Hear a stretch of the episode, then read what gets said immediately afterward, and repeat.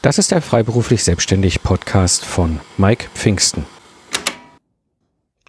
Gerade hat das Kundenmeeting begonnen und plötzlich stellt sich raus, es ist eine Person anwesend, die kein Deutsch spricht und es wird ganz selbstverständlich Englisch gesprochen, aber da bist du ja gar nicht darauf vorbereitet. Was nun?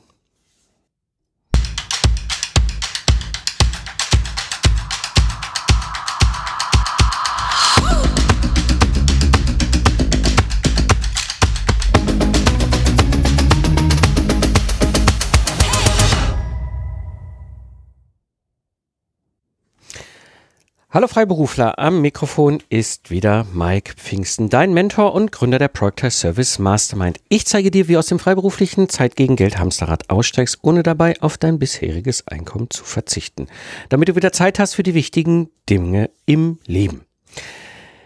In der heutigen Episode sprechen wir über ein paar unbekannte, aber sehr hilfreiche Tipps, die dir im Business Englisch helfen. Und dazu habe ich hier eine Trainerin, die selber englische Muttersprachler ist und natürlich uns wirklich, wirklich tiefe Einblicke geben kann. Und so freue ich mich, dass wir uns hier getroffen haben und darüber sprechen. My guest today is an expert on business English for non natives, and she studied in Toronto, worked in Japan, and live now in Belgium. She's the owner of an English language school who specialized in training entrepreneurs and independent professionals, especially when they are non native speaker. I like to welcome Victoria Landa. Hi, Victoria. Hi, Mike. Yeah, you, you covered the topic, which uh, I think it's really relevant, especially for independent professionals. We do have situation that we must speak English in a business environment, and um, this is the reason why I want to talk with you about this topic and how we can handle it, especially as non-natives. And I think the first steps we can do into this topic is why are we so afraid to talk English as non natives? Mm. I think it's a good question to ask yourself actually because you went you you went through this process and I think over the last you know this this need for English it's um, it's becoming stronger um, you know compared to 20 years ago we have no choice we we can no longer hide in our countries just dealing with our local clients if you want the best knowledge, uh, the, the best techniques, you have to branch out. You have to take courses from some guy in the States, from some guy in Australia. Um, we're now moving all our businesses online and we're now exposing ourselves to such a larger market. And this need to be able to communicate with suppliers, with clients, it's just now stronger, more prevalent than ever. Um, and within that we're starting to realize a lot of a lot of things about ourselves as language learners. And I, I, speak for myself as well because i live in belgium and french is not my mother tongue. And so i'm hmm. using a foreign language to develop my business. Um, and you know when i speak with my clients um, when i understand what they go through i always ask about their process. So, how did they start learning the language? How did they use it, and so on? And I, people tend to be very open with me, so they tell me everything. They tell me everything, you know, going back to when they were young kids and in school. Um, and so, I want to start with that why are you guys so scared um, you know to speak in english it all comes back to how you experienced language learning back when you were 10 12 years old you know um, and all throughout high school maybe even earlier than that. Um, and the way that language is taught in schools, how it was taught 20, 30 years ago, and how it's still taught today, actually, I haven't, I, I don't really see that much of a change. It's sort of unfortunate. And the things that you know my students have told me about their experiences i sort of cringe because i think oh my gosh how could a teacher could have ever you know said that to you? Or you know why were they focused so much on your pronunciation? And why were they just you know forcing you to memorize stuff without actually um, pushing you guys to, to communicate? So it's it's the focus i find is wrong is all wrong. Okay. um, so you know, they, I, I had a student tell me that he once had to do a presentation, and this is a student who's 50 years old. Well, mm-hmm. when he told me the story, he was 50. Now he's probably, it was five years ago, 55. So he told me that when he was in high school, so he was about 14 years old, he had to do a presentation in front of his class. And he stood up, and apparently his pronunciation was was awful. And his teacher just shut him down and said, "No, no, no. You should sit back down. And you know, you were not made for this. Stop, stop speaking in English. Figure out how to pronounce the words first, and then you can come back." And he told me that that traumatized him, mm. and that from that moment, he all he kept thinking about when he spoke English was how bad his pronunciation was, and how he must have been saying things just completely incorrectly. Um, and he didn't want to develop his English skills because he he was traumatized from that experience. And um, and then he met me, and then I, I convinced him, you know, give it a shot. Your pronunciation is not that horrible. You know, it's focus on the big picture. And then he started studying and, and he loved it. And, and he kind of realized that, um, you know, the communication and, and the exchange that you can have with a foreign language is, is the, the most important and most important part. But it all comes down to school and how we were taught. We were taught to focus on our spelling, on the pronunciation, on the grammar, like the nitpickiness of, of our teachers was always there. Um, and we never had that positive affirmation. I'm like, wow, great job. You were able to tell your friend what you did over the weekend. Let's let's go, let's continue. So for me, that's kind of the the, the driver for why we we were afraid. Um, and the second thing that I notice is that we often project our own fears on the person who's in front of us, so on the person with whom we're communicating. I often hear people say, well, you know, my my English is so, you know, I'm so slow when I speak. I'm always thinking of the right word to say. And when I speak, like people get so annoyed with me and and I'm they're probably so bored and they're just waiting for me to speak faster, but it just doesn't come. And I don't know, Mike, have you ever felt like this? Like when you're speaking in English, you're kind of worried that you're taking too long?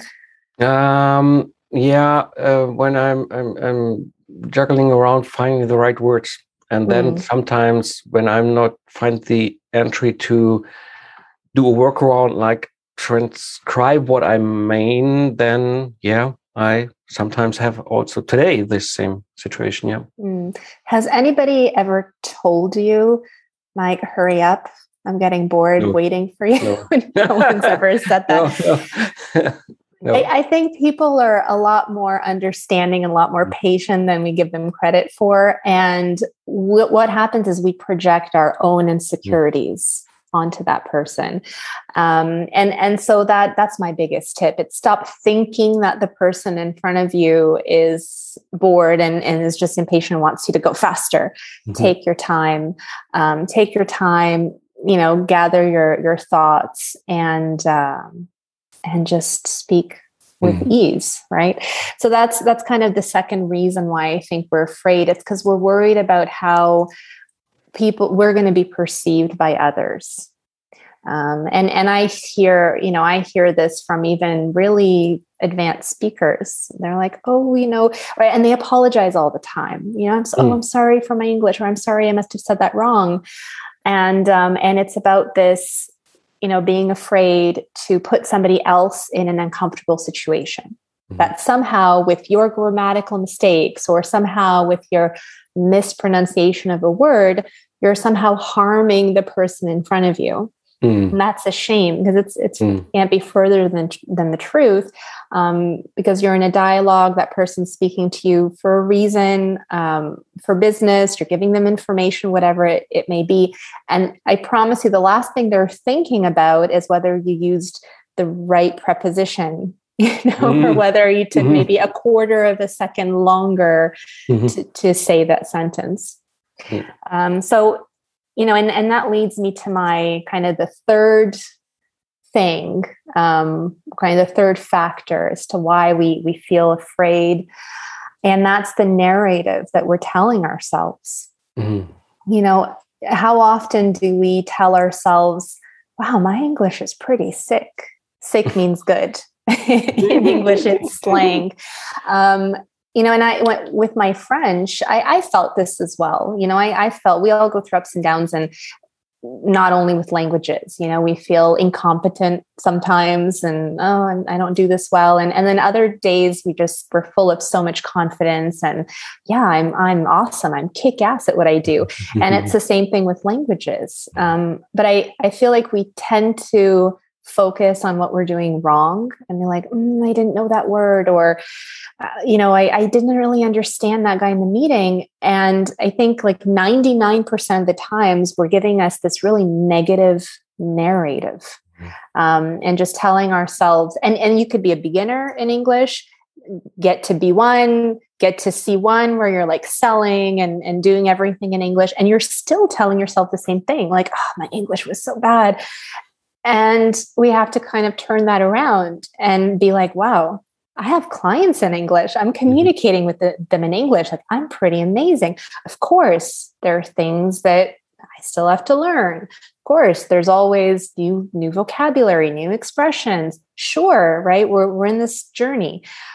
But wow, I'm doing business in English and that is pretty amazing. And once we start changing that narrative, you know, you're you're that positivity is just going to shine through and it's like a, a snowball effect mm-hmm. you know it's like once mm-hmm. you tell yourself wow my english is awesome you're going to be more confident you're going to speak more of it you're going to you know be less afraid to communicate and it's just this positive big big snowball of english and speaking it to everybody and just not being afraid so pay attention pay mm-hmm. attention to what you're telling yourself um, and i think this is important not only for languages but for mm all aspects of life mm-hmm. business, especially as a business owner, you know. Yeah.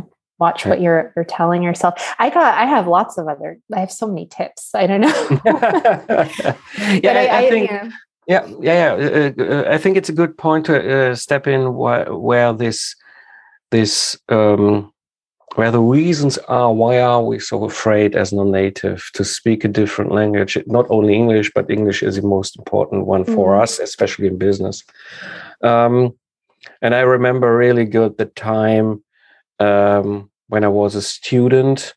There, we had at the university one semester where we can, where we would be, um, yeah, we must go into the industry for one semester uh, as a, a um, higher higher level student uh, at the end of our uh, um, university and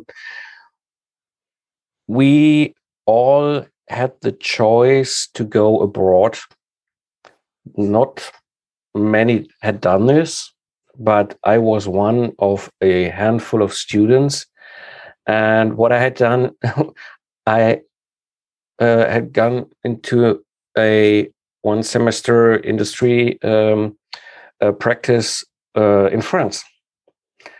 Um, and the reason why France is in school, and you hit the point, in school, my German teacher completely removed my interest in my mother tongue due to the same type of, yeah, you have to do it this way and not the other way, etc., etc., etc. my mother was worried. Why does this kid get so bad uh, uh, uh um, uh, no uh, um, grades grades uh, in his mother tongue, but in English, uh, a middle grade, and in France, a good grade. And so, yeah, when, when I got a good, maybe with a good grade, I can talk French, maybe. And uh, when I, French, and when I when I uh, go to French, it may work out. Yeah. I came over. the first day was a really interesting insight that I never ever had been able to really talk French. Yeah. Um, but then I learned it this way. Um, you you use your your your your um, body language. You you pick up words. You pick up sentences, and so uh, step by step by step, you're more more familiar with it. um, yeah, and then at the end of this semester, after six months, I was able to communicate in French, in yeah. French language. Um, and this removed my fear talking English. Mm-hmm. English was bad at the time. Yeah.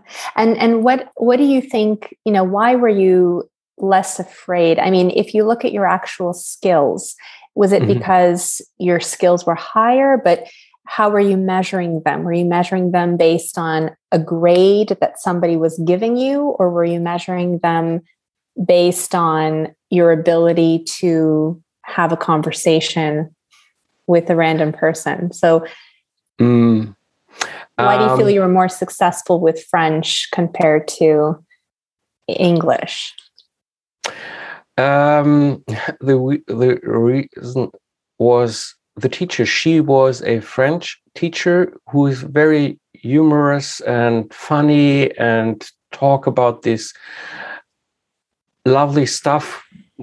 As a kid, I am also a, a technic interested person, so I'm not the language interest person in this school. But she uh, was able to to motivate me and, and bring some interesting insights in, in, in, in this language. And we, I can remember that it felt like oftentimes when we had French language lessons in school, we are laughing a lot mm-hmm. the whole time. And we learned a lot. And this yeah. was different to English and especially in my case, different to German. I never can remember that I loved my German language lessons yeah it's making it's making it enjoyable and mm-hmm. you know it's it's remembering why we're there and it's mm-hmm. really funny because you know of course when it comes to learning languages you have to put in the work you have to do the study um, you know you have to I, I, do believe in drills i believe in the mm-hmm. importance of self-study um, but there is also an, an amazing amount of knowledge and skill that you can absorb mm-hmm. without even realizing it. Mm-hmm. Um, mm-hmm. and I, you know, and I think that I, I really preach this holistic approach to language study. Mm-hmm. And I think like if you're doing, you know, the the annoying part, um, but then also putting yourself into a tons of you know variety of situations where you just have to speak and communicate and exchange give your opinion on random things even if you don't always know the words on how to do it, but you're just, you know, putting yourself in there. You're going to just absorb stuff without even knowing it. Mm-hmm. Your syntax will improve, your vocabulary will will improve. Yeah. Um, yeah. and it, but it's it's that desire and and again it's you know we talk about why are we afraid why do sometimes people kind of stagnate um, your motivation is important as well. You know, it's mm-hmm. like, why are you going and putting in the hard work?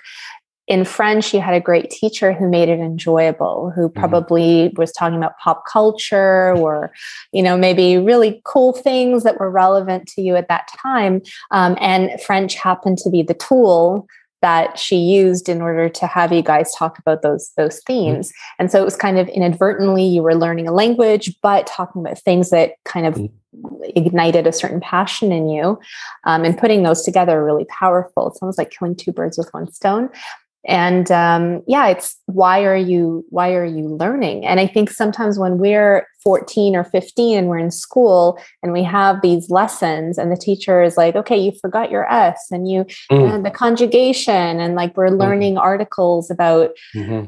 I don't know, global warming as a 12 year old interested in yeah. global warming? Maybe, sure. History Rome. It's just the first thing that came yeah. to my mind, but I don't know. Yeah. Maybe sometimes they're picking stuff that's maybe not relevant to, to young mm-hmm. kids. And then, you know, that that young kid is like, oh, why am I learning this? Is it just mm-hmm. to get that mark, to get that 90% and cross my T's and, and dot my I's and dot not forget the S's? Or am I really in an environment where I'm learning about new cultures. I'm learning a, a new way of communicating. Um, I understand that by perfecting my English skills, my whole world is going to open up. And, mm. you know, it, that's also missing, right? When, when we're mm. learning a language, it's like, why? Well, for, for youngsters, but also sometimes as adults. Um, mm-hmm. Um, and, and again, it's when it comes to learning languages, it, you can, kind of the recommendations on how to stay on track and how to come out successful. Mm-hmm. Um, the tips are kind of the same with anything you do. When you remember why you're doing it, um, and what your ultimate goal is, you're going to keep doing it. Mm-hmm. If you're just, I want to learn English. Yeah, I want to be great. I want to speak like a native.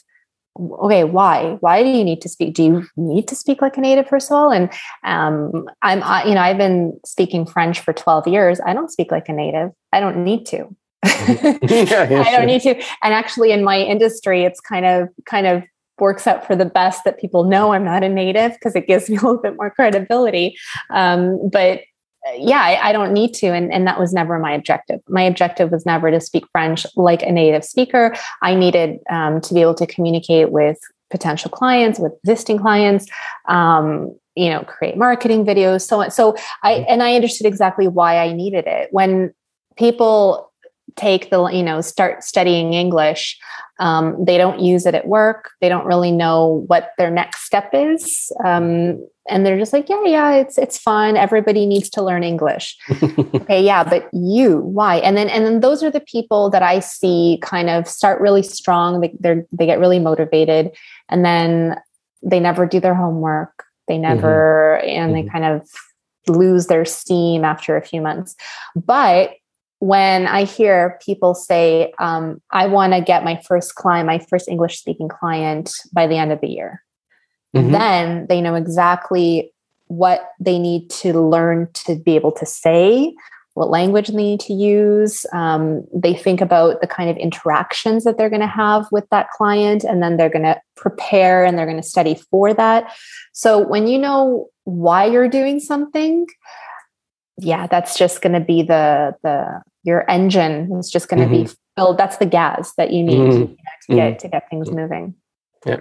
Yeah, yeah. This this is a good good point because um, we have to overcome this problem, uh, especially as as independent professionals in this B two B environment, because we will sooner or later be in situation where we must communicate, and um, business English is different to traveling quote unquote English. It's it's um, um, I, I communicate different um, sometimes um, uh, different words, different types of sentences, etc., etc. Um, and what you taught uh, uh, us is. Uh, I remember me in my time from 2000 to 2010.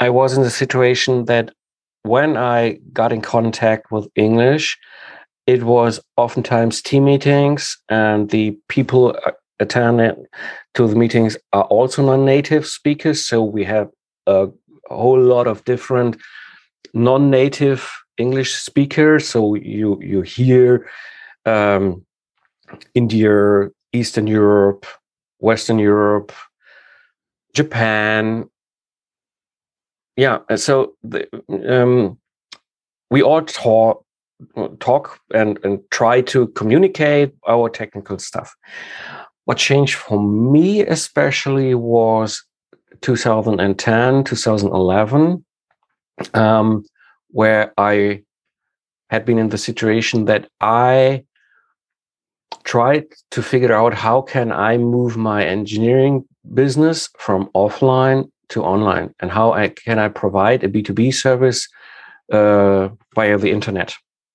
And here in Germany, nobody can, can, uh, was able to explain how to do this stuff. In Germany, 2010, I got the feedback, hey, yeah, Mike, this internet, this goes away. Nobody need it. Um, 2010, it's crazy.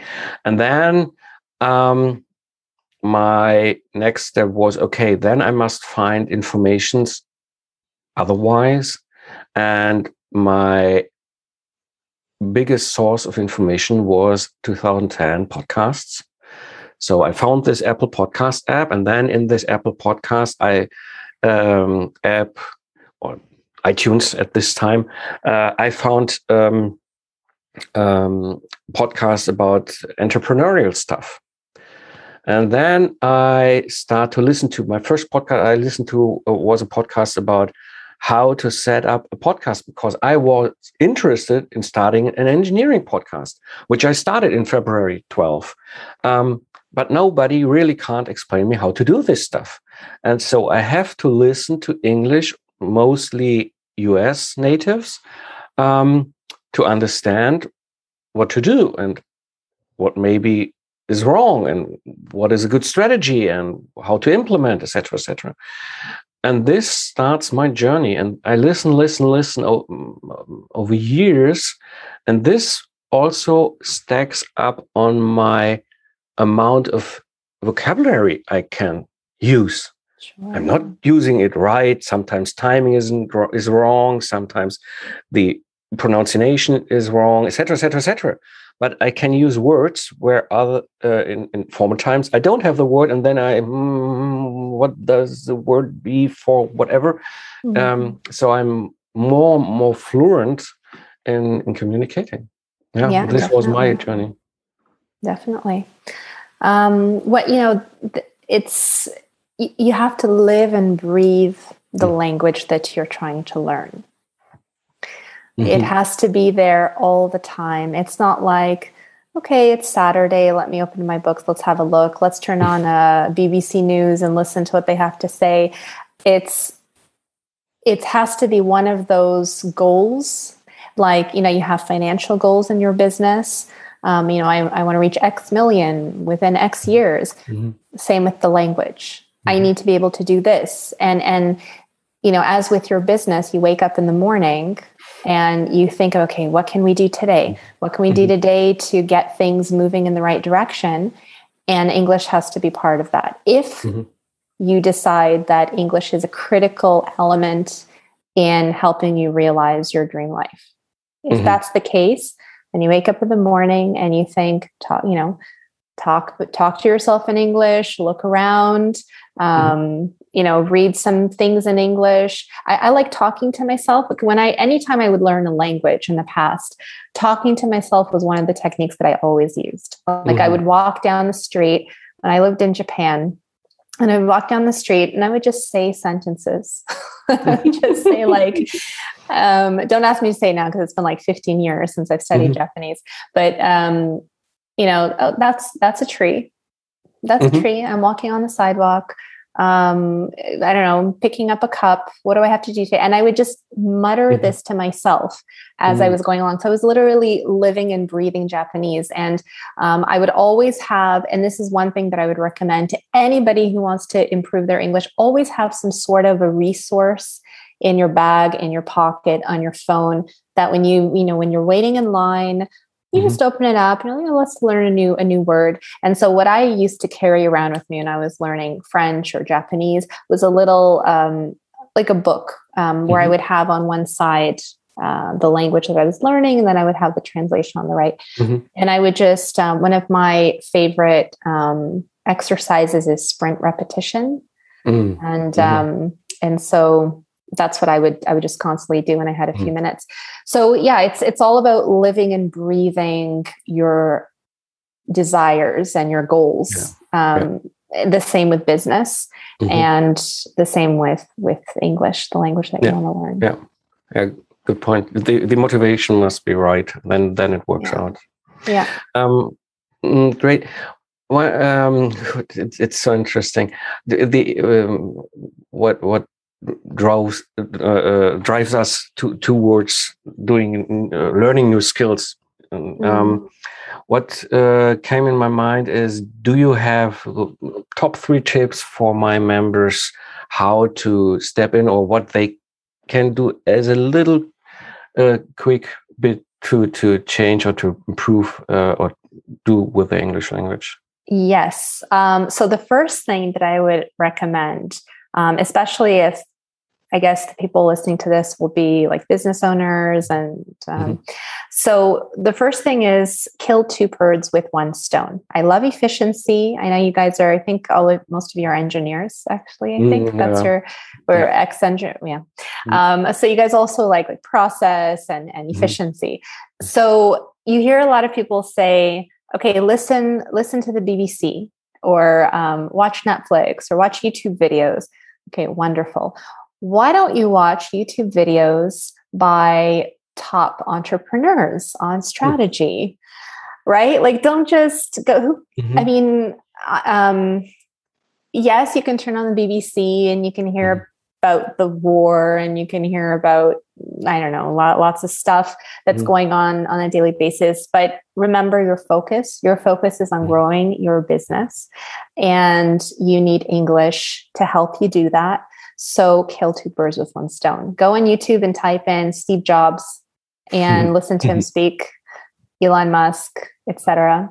Um, and actually, I, I do this um, also because I, I got a fluency membership, English fluency membership, and that's what we do. So we watch um, some of the content is like we'll pick a video that's that talks about entrepreneurship or strategy or growth or whatever, and then like we'll dissect that.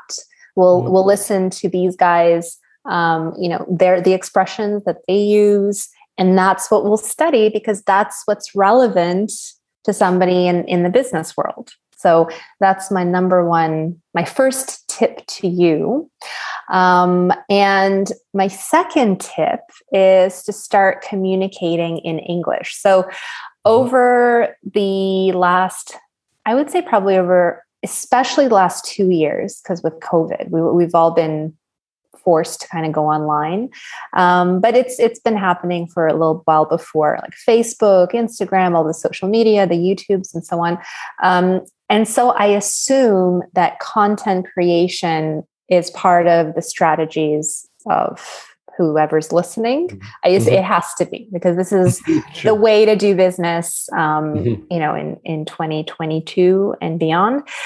And so my recommendation is okay, your clients may be local right now, but why don't you create a video in English and mm-hmm. just, mm-hmm. you know, write a blog in your target language, but also maybe write it in um, in English. Use Grammarly as your grammar checker. maybe uh, maybe start slowly. Maybe don't write a whole blog, but just write a mm-hmm. post, um, and just start incorporating English a little bit into your uh, marketing communication. And that could also open your potential to doing business with more international clients. So that's, mm-hmm. um, you know, that's that that would be my second tip. It's it's start start actually using it for business. Mm-hmm. Mm-hmm. Um, and kind of getting that exposure to to more international clients online um, and learn actively so don't just sit mm. back and say oh my gosh, I need to learn English. I need English. I have a meeting with my client. Do something about it. Um, you know, there's so many things that you can do. Um, you can do self study. There are some really great um, speaking exercises um, that that you can do, kind of to get that fluency going. Um, I've got a nice challenge for that. I'm going to throw that in. throw that in. Um, I've got like a five day fluency challenge to kind of mm-hmm. get get things rolling. Um, find a tutor, go to a meetup, speak. Mm-hmm. You know, just just get get things going and, and take action. Mm-hmm. So I would say that those are my my 3 mm-hmm. biggest things. Mm. Um, try to kill two birds with one stone use it in your communication, your business, start incorporating it, and don't just sit on your butt and complain mm that your English is poor. Go out and and do something about yeah. it. Yeah, yeah. And um, what I can recommend you bring uh, brought up a a resource for us here for my members, which mm-hmm. we will link here in uh, in the um, text below. So when, whenever you are interested in uh, stepping into learning, um, Victoria got a great, great um, piece for us where we can do the first mm, yeah learnings about how to handle situations b2b etc etc may may you want to talk a little bit of what you yeah i mean i've got lots of resources like lots of lots of pdfs and little trainings that that that i that i have available um, so the one that i think you're referring to is the 12 advanced business english mm-hmm. phrases mm-hmm. for mm-hmm. meetings mm-hmm. Um, so this one talks about different um, you know different things that you want to express like if you want to be more diplomatic kind of you know and we kind of give you the the skeleton or the structure that um, that you can employ in order to do that. Mm-hmm. Um, so that one is really great. It's a PDF download um, with an audio file as well, so that you can work on the pronunciation. Um, but in the meantime, because I, I, created that, I think two months ago, um, mm-hmm. and in the meantime, I created a, a new thing, which is really cool. Um, and this one is actually focused on getting you guys to speak. Um, and it's a yeah, it's a five day fluency challenge. Um, it's okay. called Speak English Faster, huh. and um, there are five lessons spread over five days. It takes maybe ten to fifteen minutes max per day to do it, mm-hmm. but um, you are going to learn advanced vocabulary. You're going to mm-hmm. improve mm-hmm. your pronunciation and improve or increase your speaking speed by at least 10%. Whoa. Guaranteed, guaranteed. Because I, I, have people that, have done it, uh-huh. and um, uh-huh. on I'm going to send you the link, and people like I posted the comments, yeah. and you can just see their numbers, and yeah. uh, they speak wow. faster. so this, is a new great. thing that I'm I'm okay. kind of sharing because it's um, yeah. you know it's it's I'm really big on active practice, and when mm-hmm. what we say by active practice, um, you know, you can listen to a YouTube video or an audio file, mm-hmm. but you when it comes to languages, it's like it's like doing sports or playing mm-hmm. instruments. Mm-hmm. You have to actually physically move your muscles. Mm-hmm. Um, and so when you add the two, when you have the passive kind of content, but you transform that into an mm-hmm. active uh, uh, practice, that's when things actually start to come together and your skills actually benefit. As wow, this sounds good. Yeah, it's really nice. Yeah, yeah, we will also provide the link to the resource. Um, yeah in my membership uh, to all the members. So whenever you listen to this via audio or you see us here on video, uh, take a look. This is really great what uh, Victoria brought to us, and um, I can can recommend her um, and her training. So, so uh, Victoria, do we something forgotten? Um. Oh, I think we've covered so many things. Um, but I, I, you know, I think it's about with I can't re- reiterate more the importance of taking action, mm. and not only when it comes to languages, but any anything that you want to accomplish in your business or in your life. We get so much into the habit of oh, this sucks, or this isn't going as planned, or how I want it to go. Um, and we just are complaining, and there's no room for complaining. Mm-hmm. First of all, is it something that you really want? Mm. You know, is it aligned with how you see your life? Because you can say, I want to learn English, but if you don't need because some people, I think everybody needs English, because yeah, as you mentioned, now things are getting more and more online. But mm-hmm. I mean, if you, let's say you want to, like your dream life um, is to retire in five years, you know, get a little house in in a cave and like not speak to anybody, you might not need English. Okay, yeah. that that yeah. might be what you want to do. So you might not need it. But if you have a different vision for your life, you want a little bit more adventure, and you want to learn, and you want to travel, and you want to expand your business, whatever it may be, you, you need English. But so the the first thing is to understand. Okay, I've been complaining about this. This isn't working. This is working. Do you actually want it? Does it actually correspond mm-hmm. to you getting to that dream life that you want to accomplish? Okay, if you've determined that it is, that indeed, you know, your dream is to grow your business by, I don't know, 1000% and to expand in different countries, you need English. So mm-hmm. the need the need is there. Focus on your endpoint. And then can you do anything about it? Mm-hmm. Yeah, you can do tons of stuff about it. And I don't ever want to hear from anybody, I don't have time. We have a lot of time. we're not we're, not doing stuff hundred percent. It's just a question of priorities. Mm-hmm. And if you've made that decision and you, you've you've identified this as something that's necessary, okay, in your life goals, um, make it a priority. And if you've decided that well, it's not a priority and it's not going to really help you get to your your life your life's goals, um, as fast as maybe something else, stop complaining about it, take it away, right? Mm-hmm. It's all about making decisions. Once you've made the decision, you need it. What am I going to do about it? And there's tons of stuff that you can do about it. Yeah. so, yeah. yeah. great, great. This is a great, uh, great words. Um, and um, yeah, get up, start your English journey. Um, and maybe a first step is Victoria and his uh, offers. So, where do we find you? Um, you can connect with me on LinkedIn. Victoria Landa, um, or you can send me an email. You can click on the links that you're going to share um, mm-hmm. and just you'll kind of enter my world like that. Um, but I would say maybe connect with me on LinkedIn. That would mm-hmm. be, uh, I'd be really happy to exchange and, and chat. Yeah. To know about your business. I, I, put the link into the show notes so everybody who is listening, walking walking the dog, uh, driving a car, running, uh, you can scroll down in the show notes and there's a link to the LinkedIn profile, and then talk to Victoria May. She can help you with your English skills. Yes, or just message me and have a chat. I love talking about business. Yeah, great. I love it. That's great. why that's why I focused on business English yeah. and not just like yeah. general. Mm-hmm stuff. It's a passion so, of mine. Mm-hmm. Victoria, thanks a lot that you Thank had you. here and to give us so deep uh, insight and advice on how to master uh, English as a non-native. Thank you very much. My pleasure. Thank you for those who who listened all the way all the way through. Wenn du jemanden kennst, für den der Podcast ein wertvoller Input darstellt, dann würde ich mich natürlich freuen, wenn du ihn weiterempfiehlst. Das war die heutige Episode im Project Service Podcast. Ich bin Mike Pfingsten und danke dir fürs Zuhören. Lach viel und hab viel Spaß, was auch immer du gerade machst. Und so sage ich Tschüss und bis zum nächsten Mal.